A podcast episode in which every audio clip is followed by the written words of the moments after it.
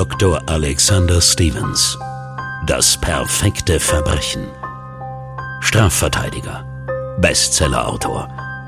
Deutschlands Anwalt für die besonderen Fälle. Dr. Alexander Stevens öffnet die Akten seiner spektakulärsten Fälle. Es geht hier um die schlichten Fragen, gibt es das perfekte Verbrechen? Wie viele Schuldige kommen ungeschoren davon? Und wie sieht das perfekte Verbrechen überhaupt aus? Im Gespräch mit Moderatorin Caroline Kandler berichtet Dr. Alexander Stevens von wahren Fällen. Spannende und unfassbare Straftaten, die alle eines gemeinsam haben. Sie sind fast immer das perfekte Verbrechen. Als die Polizei ihn in seinem Haus festnimmt, trägt Herr Grau einen Ganzkörperlederanzug, der nur eine Öffnung für seinen Penis ausspart. Das junge Mädchen, das an eine Art Henkersgalgen gefesselt war, hatte er gerade mit einem Pferdeschweif zwischen ihren nackten Brüsten zu kitzeln begonnen. Sex and Crime, Alex, also klingt alles trotzdem etwas, sagen wir mal, speziell. auch die speziellen Fälle landen bisweilen bei mir, aber können natürlich auch ein perfektes Verbrechen darstellen. Am besten stelle ich dir jetzt einfach mal Herrn Grau vor. Frederik Grau ist Mitte 30, hagerer Typ, dünne Stimme, von Beruf Elektriker und eigentlich ganz unscheinbar in seinem Wesen. Jetzt ist Sadomaso ja grundsätzlich nicht verboten. Warum wurde Herr Grau denn trotzdem festgenommen? Der Grund ist ganz einfach. Das Mädchen, das Herr Grau da an den Henkersgalgen gefesselt hatte, nennen wir sie mal Sandra, war gerade mal 13 Jahre alt. Wie bitte? 13 Jahre alt, das Mädchen und der Mann 35, also es klingt ehrlich gesagt mehr als pervers. Und noch nicht mal das, obwohl sie noch nicht mal voll geschäftsfähig war, hatte sie sogar einen Vertrag mit Herrn Grau, nämlich einen Sexvertrag. Ich bin mal so frei und lese dir mal ein paar Passagen aus dem Sexvertrag vor, den Herr Grau mit Sandra geschlossen hatte.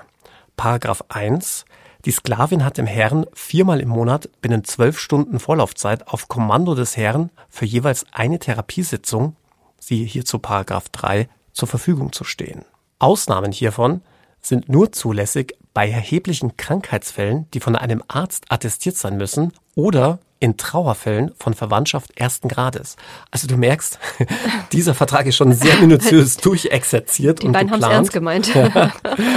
ähm, Paragraph 3 ist in dem Fall äh, sehr interessant. Der Herr vollzieht der Sklavin Therapiesitzungen. Eine Therapiesitzung beträgt mindestens 60 Minuten. In Vorbereitung auf jede Sitzung hat sich die Sklavin gänzlich zu entkleiden und an einen ledernen Bauchgurt mit Befestigungsösen, Arm- und Fußbänder mit Befestigungsösen sowie ein Lederhalsband mit Karabinerhaken anzulegen. Gegebenenfalls hat die Sklavin hiervon abweichend oder zusätzlich die vom Herrn für die jeweilige Therapiesitzung eigens verordnete therapeutische Kleidung zu tragen. Unmittelbar vor Beginn der Therapiestunde wird der Sklavin vom Herrn ein geeignetes Objekt seiner Wahl in Vagina und oder Anus eingeführt, dessen Länge und Umfang sich jeweils nach Art der bevorstehenden Therapie ausrichtet. Weiterhin hat die Sklavin während der Sitzungen stets einen vom Herrn zur Verfügung gestellten Knebel im Mund zu tragen, der nur vom Herrn entfernt werden darf. Und jetzt kommen wir noch zu Paragraph 7, also ich überspringe jetzt mal einiges hier. Alex, ich, ich glaube, mir reicht schon, hör besser auf. Ja, mach mal, ein, eine, eine habe ich noch, also es sind ja wirklich hier einige Paragraphen, ne? aber einen habe ich noch. Wahnsinn, was, was die Leute sich nicht alles ausdenken. Die Sklavin hat nach Maßgabe des Herrn zur Vorbereitung auf die therapeutischen Sitzungen von dem Herrn ausgewählte Erotik- und Pornofilme gemeinsam mit diesem anzusehen und sie gegebenenfalls mit dem Herrn auf dessen Wunsch hin detailgetreu nachzustellen. Ja, es also, geht also noch ewig weiter, aber ich erspare dir das jetzt mal. Es ist jetzt bei mir gerade so eine Mischung aus äh, ja, Belustigung und Entsetzen, weil ich will es nochmal sagen, das Mädchen war ja erst 13. Wie sind die beiden überhaupt zueinander gekommen? Ja, das Ganze, du ahnst es vermutlich schon, spielt zu der Zeit, in der die Fifty Shades of Grey Trilogie ganz en vogue war und gefühlt jede Frau diese Romane gelesen hat. So auch Sandra. Und es hatte sich auch in Deutschland eine ganz breite Chat-Community gebildet, mhm. in der man sich über seine eigenen sexuellen Vorlieben, Wünsche ausgetauscht hat und das Ganze natürlich auch so ein bisschen in den Bereich Sadomaso ging. Und du wirst lachen, zu der Zeit bekam ich reihenweise private Sexverträge zugeschickt von irgendwelchen Ehepartnern und oder. Leuten, die sich in Beziehungen befanden. Und um ihre eigene Beziehung ein bisschen aufzupeppen, in Anlehnung an Fifty Shades of Grey, mir ihre Sexverträge zusandten. Also quasi, ähm, dass du über die Verträge schaust als Anwalt oder was denkst du denn? da mitmache oder was? wenn du sie zuschickt, wenn du sie zugeschickt bekommst, keine Ahnung warum. Ja klar, ich sollte als Anwalt, weil ich eben auch Sexualstrafrecht anbiete, da drüber gucken und dem irgendein, weiß ich nicht, Gütesiegel verleihen. Ja? Also vielleicht unterschreiben, Stempel drauf, ja, ist äh, rechtens, rechtsgültig, so ein bisschen notariell besiegeln. Ich habe keine Ahnung. Aber und darum fährst du jetzt dein Porsche.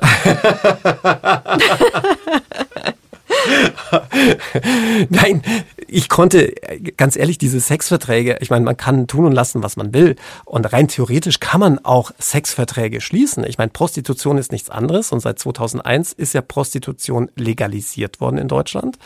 Gerade weil davor diese Verträge ansonsten sittenwidrig gewesen mhm. wären. Das heißt, findige oder sagen wir mal rechtskundige Freier hätten für die Sexdienstleistungen gar nicht bezahlen müssen, weil der Vertrag sittenwidrig war. Und auf ein sittenwidriges Geschäft muss man nicht leisten, mhm, ja, weil es mhm. sittenwidrig ist. Also mit anderen Worten, wenn Prostitution schon legal ist, sind natürlich auch Sexverträge legal. Rein theoretisch kannst du in einer Ehe sogar Sex einklagen, gehört ja zu den ehelichen Pflichten. Allerdings kann man es nicht durchsetzen. Vielleicht das nur am Rande. Also du kannst schon den Sex mit deinem Ehepartner einklagen und sagen, hey, jetzt haben wir seit zwei Jahren keinen Sex mehr gehabt. Mhm. Also an meinem Geburtstag hätte ich schon ganz gern mhm. mal wieder. Aber, Aber, es bringt ähm, ja nichts am Ende. Es, bringt nichts, weil der Richter ja kaum den Gerichtsvollzieher losschicken kann und sagen kann, so, jetzt auf geht's. Ja? Verstehe. das heißt, die beiden haben sich dann auch über so eine Plattform kennengelernt? Genau, die beiden haben sich über eine solche Plattform kennengelernt. Und Herr Grau mit seinem sehr ausgeklügelten Sexvertrag, muss man ja schon so sagen, ja, ich habe ja hier nur auszugsweise verlesen, ähm, war da der Hit. Also die, die fanden den richtig gut. Und so hatten sich schlussletztlich Sandra und Herr Grau auf einer Chatplattform kennengelernt, ausgetauscht und irgendwann war Sandras Neugierde so groß, dass sie Herrn Graus Sexvertrag gerne mal in die Tat umsetzen wollte. Jetzt klingt das Ganze doch aber so, als wären sich die beiden einig gewesen. Wie ist denn trotzdem die Polizei jetzt ins Spiel gekommen? Ja, das Problematische ist der große Altersunterschied und vor allem das Alter Sandras. Denn nach deutschem Recht gilt jeder und jede unter 14 als Kind. Und mit Kindern darf man keinen Sex haben. Egal wie weit man von der Verstandesreife ist oder vom Körperbau oder wie auch immer. Der deutsche Gesetzgeber setzt eine ganz klare Schutzaltersgrenze, die bei unter 14 liegt. Ist man älter als 14, kann man dem Grunde nach Sex haben, so oft man will, so lange man will und vor allem auch mit wem man will. Also ab 14 kannst du rein theoretisch auch mit einem 80-jährigen Sex haben, aber die 14-Jährige nicht mit dem 13-Jährigen. Das ist strikt verboten. Und was ist, wenn beide 13 sind? Dann ist es doch wahrscheinlich erlaubt, oder? Dann wäre es auch verboten. Allerdings sind sie dann noch nicht strafmündig, denn auch die Strafmündigkeit beginnt in Deutschland erst mit Vollendung des 14. Lebensjahres, also sprich ab dem Zeitpunkt, wo du 14 wirst. Das heißt, man müsste ein Strafverfahren zwar einleiten, aber gleich wieder einstellen, mangels Strafmündigkeit. Viele denken ja, dass man erst ab 16 Sex haben darf. In vielen Bundesstaaten Amerikas ist das zum Beispiel so. In New York darf man zum Beispiel erst ab 17 Sex haben. Das ist in Deutschland nicht ganz richtig.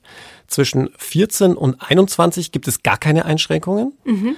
Wenn man älter als 21 ist, dann gelten nur im Alter zwischen 14 und 16 Jahren Einschränkungen dahingehend, dass man sagt, man darf die sexuelle Unerfahrenheit nicht ausnutzen. Nur, jetzt mal unter uns gesprochen, sexuelle Unerfahrenheit gibt es in Deutschland eigentlich nicht mehr. Mhm. Spätestens, wenn du dir den Medienkonsum unserer Jugend ansiehst, wirst du ja stets und ständig mit Sexualität, wenn nicht sogar mit harter Pornografie konfrontiert, so dass man in den wenigsten Fällen von sexueller Unerfahrenheit sprechen kann, so dass rein faktisch gesehen man tatsächlich ab 14 mit Menschen jeglichen Alters Sex haben kann. Mhm.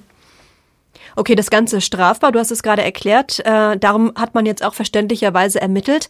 Aber wie ist die Polizei eigentlich auf diesen Fall gekommen?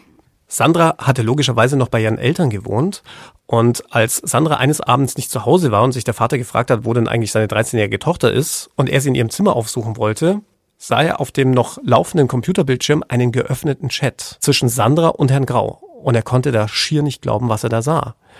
Seine eigene 13-jährige Tochter tauschte sich da mit einem deutlich älteren Mann offensichtlich über die krassesten, sadomasochistischsten Sexualpraktiken aus. Und aus dem Chat ging auch hervor, dass sie schon mehrfach bei Herrn Grau gewesen sein musste und wohl auch gerade in dem Moment bei Herrn Grau zu Hause sein musste. Und natürlich ist das Erste, was du da als Elternteil machst, die Polizei zu verständigen. Beim Vater sind dann wahrscheinlich direkt die Sicherung durchgebrannt, äh, verständlicherweise. Dann ging wohl alles ganz schnell, oder? Klar, denn das ist ein schweres Kapitalverbrechen. Der sexuelle Missbrauch von Kindern kann mit bis zu 15 Jahren Freiheitsstrafe bestraft werden. Und von dem, was sich da aus dem Chat ergab und äh, den Vertragsbestandteilen, die ja auch in dem Chat niedergelegt waren, war völlig klar, dass hier ein minderjähriges Kind schwerst sexuell missbraucht wird. Und dann dauerte es auch verständlicherweise nicht lange, bis die Polizei vor Herrn Graus Haustür stand, um Sandra zu retten. Und Alex, lass mich raten. Jetzt kommst du ins Spiel. Wen von den beiden hast du denn vertreten? Herrn Grau oder Sandra? Ich habe Herrn Grau vertreten und auf den ersten Blick schien die Sache auch glasklar. Wir haben eine ganz klare Altersgrenze. Ab 14 ist Sex erlaubt, darunter nicht. Und wenn du darunter Sex mit Kindern hast, und in dem Fall war es ja sogar richtiger Geschlechtsverkehr, bist du automatisch im Tatbestand des schweren sexuellen Missbrauchs von Kindern. Egal, ob das jetzt einvernehmlich war oder nicht. Okay, du hast Herrn Grau vertreten. Das heißt, du hast jemanden vertreten, einen Mann, der ein Kind sexuell missbraucht hat. Ganz genau, das ist täglich Brot bei mir in der Kanzlei. Die Sexualdelikte nehmen ja auch stets zu, was gar nicht so sehr daran liegt, dass es jetzt mehr Taten und mehr Täter gäbe, sondern dass die Gesetze zunehmend verschärft wurden und auch neue Tatbestände eingeführt wurden. Also nur als Beispiel die sexuelle Belästigung, die gab es bis vor einigen Jahren mhm. gar nicht. Aber wie kannst du damit leben, dass du weißt, du versuchst, jemanden vor dem Gefängnis zu bewahren, der ja offensichtlich eine Tat begangen hat, was nicht rechtens ist, ein Kind sexuell zu missbrauchen? Macht das nicht irgendwas mit dir? Beschäftigt dich das nicht? Ja, zunächst einmal muss man ja sagen, dass es bei der Strafverteidigung nicht zwangsläufig immer darum geht, jemanden vor dem Gefängnis zu bewahren. Hier muss man sich vielleicht auch mal gewahr werden, dass etwa 80 Prozent aller Urteile in Deutschland, aller Strafrechtsurteile Verurteilungen sind. Also sprich, da werden Menschen verurteilt, weil sie Unrecht begangen mhm. haben. Und der Strafverteidiger ist ja nicht in erster Linie dazu da, immer einen Freispruch zu erwirken, sondern dafür zu sorgen, dass ein rechtsstaatliches Verfahren garantiert und gewährleistet ist. Das bedeutet, wenn man einen Schuldigen vertritt, auf eine Tat und Schuld angemessene Strafe hinzuwirken bedeutet aber auch, wenn man davon überzeugt ist, dass jemand unschuldig ist, auf einen Freispruch hinzuwirken. Und im Bereich der Sexualdelikte hat man ganz häufig den Fall, dass man gar nicht weiß, wie der Fall wirklich gelagert war. Stichwort Aussage gegen Aussage. Denn bei den meisten Sexualdelikten gibt es verständlicherweise keine Zeugen und auch keine Beweise oder sofern es Beweise gibt, also zum Beispiel irgendwelche DNA-Spuren aufgrund von Spermaspuren oder ähnlichem, dass sich diese erklären lassen, weil man zum Beispiel sagt, ja, das Ganze war einvernehmlich und dann mhm. gibt es diese Spuren natürlich auch. Sprich, da weiß man überhaupt nicht, was Sache ist und ganz häufig bleiben auch Gerichte, Staatsanwaltschaften und auch die Polizei sehr ratlos zurück, immer in dem Wissen, eigentlich nichts zu wissen. Okay, aber in diesem Fall hat die Polizei ja live mitbekommen, wie Herr Grau seine Tat begangen hat, oder? Klar, und deswegen sah es auch erst einmal gar nicht so gut aus für Herrn Grau, denn auch wenn das Ganze nach außen hin einvernehmlich aussah und ja auch vertraglich geregelt war, mal ganz abgesehen davon, ob dieser Vertrag jetzt nun mhm. rechtsgültig war oder nicht. Unter 14 gilt ja, wie wir jetzt wissen, darf man partout keinen Sex haben. Das ist strafbar. Ja, also das klingt nach einem ziemlich klaren Fall. Zu wie vielen Jahren wurde er denn verurteilt? Ja, man darf nicht zu vorschnell sein, denn es waren ausgerechnet die Chatprotokolle, die Herrn Grau vor der Strafe bewahren würden. Wie war das möglich? Sandra hatte sich nämlich als deutlich älter ausgegeben. Sandra war unter dem Nickname Sandra16 in dem Chat unterwegs gewesen, hatte des Öfteren auch auf die Frage, wie alt sie denn sei, angegeben, 16 zu sein und sie war auch optisch deutlich weiterentwickelt, als man es gemeinhin vielleicht von einer 13-Jährigen erwarten würde. Mhm. Sie war auf ihrem Profilbild sehr arg geschminkt, ähm, war auch körperlich recht weit entwickelt und trug auch jetzt nicht unbedingt Pippi Langstumpf-Frisur und Ringelsöckchen, sondern gab sich schon sehr erwachsen. Mhm. Das ist ja ganz oft die Begründung des vermeintlichen Täters dann, dass er dachte, das Kind wäre deutlich älter gewesen. Also du hattest auch diesen Eindruck, dass Sandra älter als 13 war, als du die Bilder gesehen hast. Ganz genau. Und jetzt kommen wir zum eigentlichen juristischen Problem. Denn ich hatte ja gesagt, jemand, der unter 14 Jahre alt ist, der gilt als Kind. Und wer mit einem Kind Sex hat, der macht sich des sexuellen beziehungsweise sogar schweren sexuellen Missbrauchs strafbar. Mhm. Das gilt aber nur, wenn ich um dieses Alter weiß. Es gibt ja dieses schöne geflügelte Sprichwort, Unwissenheit schützt vor Strafe nicht. Das stimmt so nicht. Denn um sich strafbar zu machen, zumindest einer vorsätzlichen Tat strafbar zu machen, muss ich Vorsatz haben. Und Vorsatz bedeutet Wissen und Wollen seiner Tat. Mhm. Ja? Ich vergleiche das immer ganz gerne mit dem Diebstahl. Hast du zwei identische Mäntel im Wirtshaus hängen und nimmst aus Versehen den falschen mit, dann machst du dich natürlich nicht des Diebstahls strafbar, ja. denn du weißt ja nicht, dass du den falschen mitnimmst. Mhm hängen da zwei Mäntel und du sagst, boah, der andere gefällt mir viel besser. Ich nehme jetzt mal den mit, dann ist es Diebstahl, dann will ich ja diesen Mantel mitnehmen. Und genauso verhält es sich auch bei der Schutzaltersgrenze. Sprich, wenn ich nicht weiß, dass jemand unter 14 ist und ich das auch ansonsten nicht hätte erkennen können ohne weiteres, dann kann ich mich natürlich auch nicht strafbar machen. Das kann doch nicht sein. Also man lässt ihn dann frei laufen und er geht straffrei aus der ganzen Sache raus? Naja, ganz so einfach war es dann doch nicht für Herrn Grau. Denn ich merke es ja schon, dein Bauchgefühl sagte irgendwie, oh, also so ganz richtig finde ich das nicht. Und mhm, wahrscheinlich klar. werden auch viele Zuhörerinnen und Zuhörer sagen, aber es ist schon irgendwie ein Schwein, ne, was der da gemacht hat. Ich meine, der ist 35 und selbst wenn die 16 gewesen sein sollte, ist irgendwie alles so ein bisschen halbseiden gut. Man muss einfach sagen, äh, die Gesetze sind nun mal so. Aber ich konnte mich des Eindrucks nicht verwehren, dass auch Polizei und Staatsanwaltschaft kein gutes Gefühl dabei hatten, Herrn Grau einfach so völlig straflos laufen zu lassen. Und deswegen haben sie sich mal seinen Sexvertrag nochmal genauer angesehen. Mhm. Und dabei sind sie über Paragraph 7 gestolpert, in dem es hieß, wir erinnern uns, dass zur Vorbereitung auf die sexuellen Handlungen sich der Herr mit seiner Sklavin regelmäßig Pornos anschaut. Mhm. Und jetzt wirst du vielleicht die Stirn runzeln, aber wer einen pornografischen Inhalt einer Person unter 18 Jahren anbietet oder irgendwie zugänglich macht, macht sich nach deutschem Recht strafbar und wird mit Freiheitsstrafe bis zu einem Jahr oder mit Geldstrafe bestraft. Und so haben sie dann Herrn Grau letztlich dran gekriegt. Gut, aber trotzdem kein Vergleich äh, zur Strafe eines sexuellen Missbrauchs, oder? Ganz genau. Und im Regelfall werden solche Sachen auch eher eingestellt, weil man sagt, na ja, die Schuld wiegt da jetzt nicht sonderlich schwer. Denn es ist nicht so ganz verständlich, warum zum Beispiel die 80-Jährige mit einem 14-Jährigen Sex haben kann, völlig ungestraft, mhm aber nicht ein Porno zusammen gucken. Und daran hat man dann schon gemerkt, dass sie Herrn Grau ausgerechnet wegen dieses Straftatbestandes angeklagt haben, zeigte schon, dass sie ihn unbedingt drankriegen wollten, mhm. komme was wolle. Und zu welcher Strafe ist er dann verurteilt worden? Naja, dadurch, dass Herr Grau noch nicht vorbestraft war, noch nie irgendwie strafrechtlich in Erscheinung getreten war, konnte man ihm natürlich jetzt nicht irgendwie die Maximalfreiheitsstrafe, in dem Fall ein Jahr Freiheitsstrafe, aufbrummen. Das wäre ja auch nur für den denkbar schlimmsten Fall möglich. Und in dem Fall konnte man nicht anders, als ihm eine üppige Geldstrafe aufzubrummen. Wie hat Herr Grau denn reagiert, als er dann erstmal auf frischer Tat ertappt wurde und schließlich dann auch rauskam, dass das Mädchen, also seine Sexsklavin, ja erst 13 Jahre alt war? War er da geständig und reumütig oder hat er das Ganze gar nicht als so schlimm angesehen? Na, er war zunächst einmal wirklich entsetzt, weil er ja wirklich davon ausgegangen war, dass Sandra 16 Jahre alt war und hat auch für meine Begriffe sehr glaubhaft versichert, dass wenn er gewusst hätte, dass sie nicht 16, also auch 15 oder 14 gewesen wäre, erst gar nicht mit ihr kommuniziert hätte. Dass sie dann ein Kind war, zumindest im Auge des Gesetzes, mit 13, das hat ihn schon sichtlich berührt und mitgenommen. Jetzt wurden die beiden auf frischer Tat ertappt. Aber wann würde eine solche Tat denn eigentlich verjähren?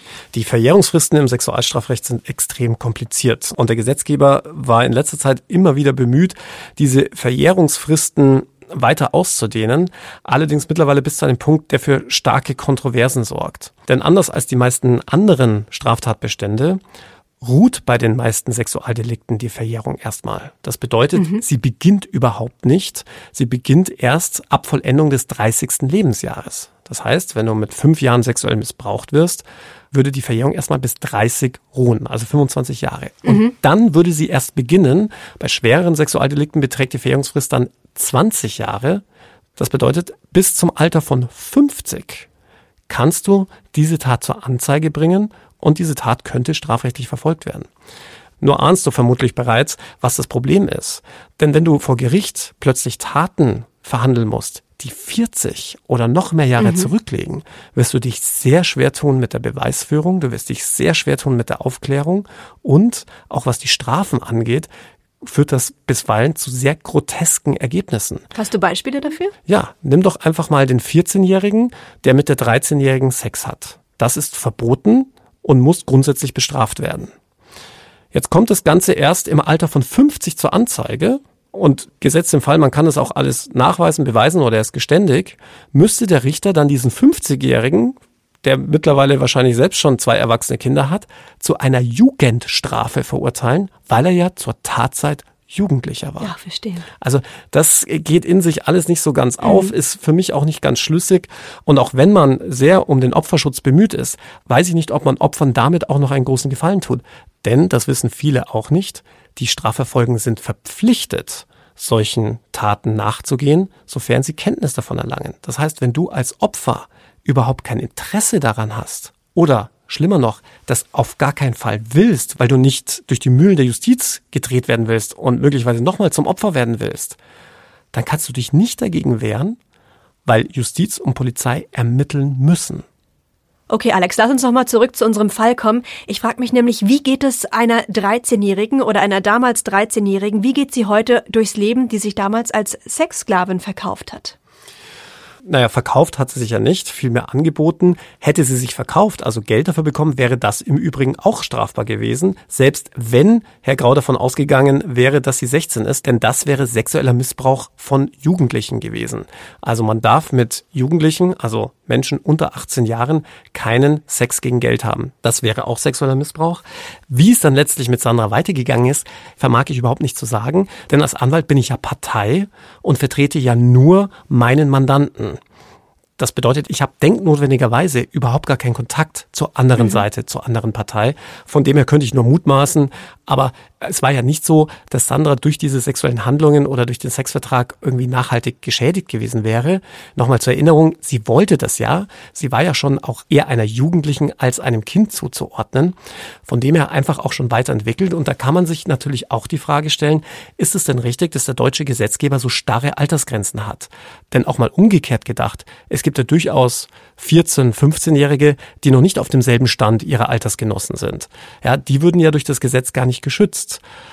Andererseits gibt es durchaus Menschen wie Sandra, die zwar 13 sind, aber durchaus schon so weit entwickelt, sowohl geistig als auch körperlich, dass sie durchaus wissen, was sie wollen, auch sexuell gesehen. Ja? Also von dem her kann man sich natürlich diese Frage stellen. Der Gesetzgeber hat sich deswegen für so starre Schutzaltersgrenzen entschieden, um letztlich Beweisschwierigkeiten vorzubeugen. Denn ansonsten würde das ja ausufern. Ein Richter müsste jedes Mal erstmal feststellen, war jetzt die 13-Jährige, die vielleicht 13 und 364 Tage alt war, auf demselben Stand wie eine 14-Jährige oder nicht? Und so tut man sich natürlich relativ leicht. Zurück zu Herrn Grau. Ihm ist es jetzt ja am Ende zum Verhängnis geworden, dass er diesen Vertrag hatte, denn ohne den Paragraphen 7 wäre er wahrscheinlich auf freiem Fuß. Ganz genau, Caroline. Und deswegen hat meine Oma schon immer zu mir gesagt, Alex, Schrift ist Gift. Deshalb bist du auch kein Vertragsanwalt geworden. Ganz genau. Das perfekte Verbrechen ist eine Produktion von Crime and Media. Exklusiv für Podimo. Sollte es euch gefallen haben, Hört gerne auch True Tinder Crimes mit Dr. Alexander Stevens, wenn das zweite Date beim Anwalt landet. Exklusiv bei Podimo.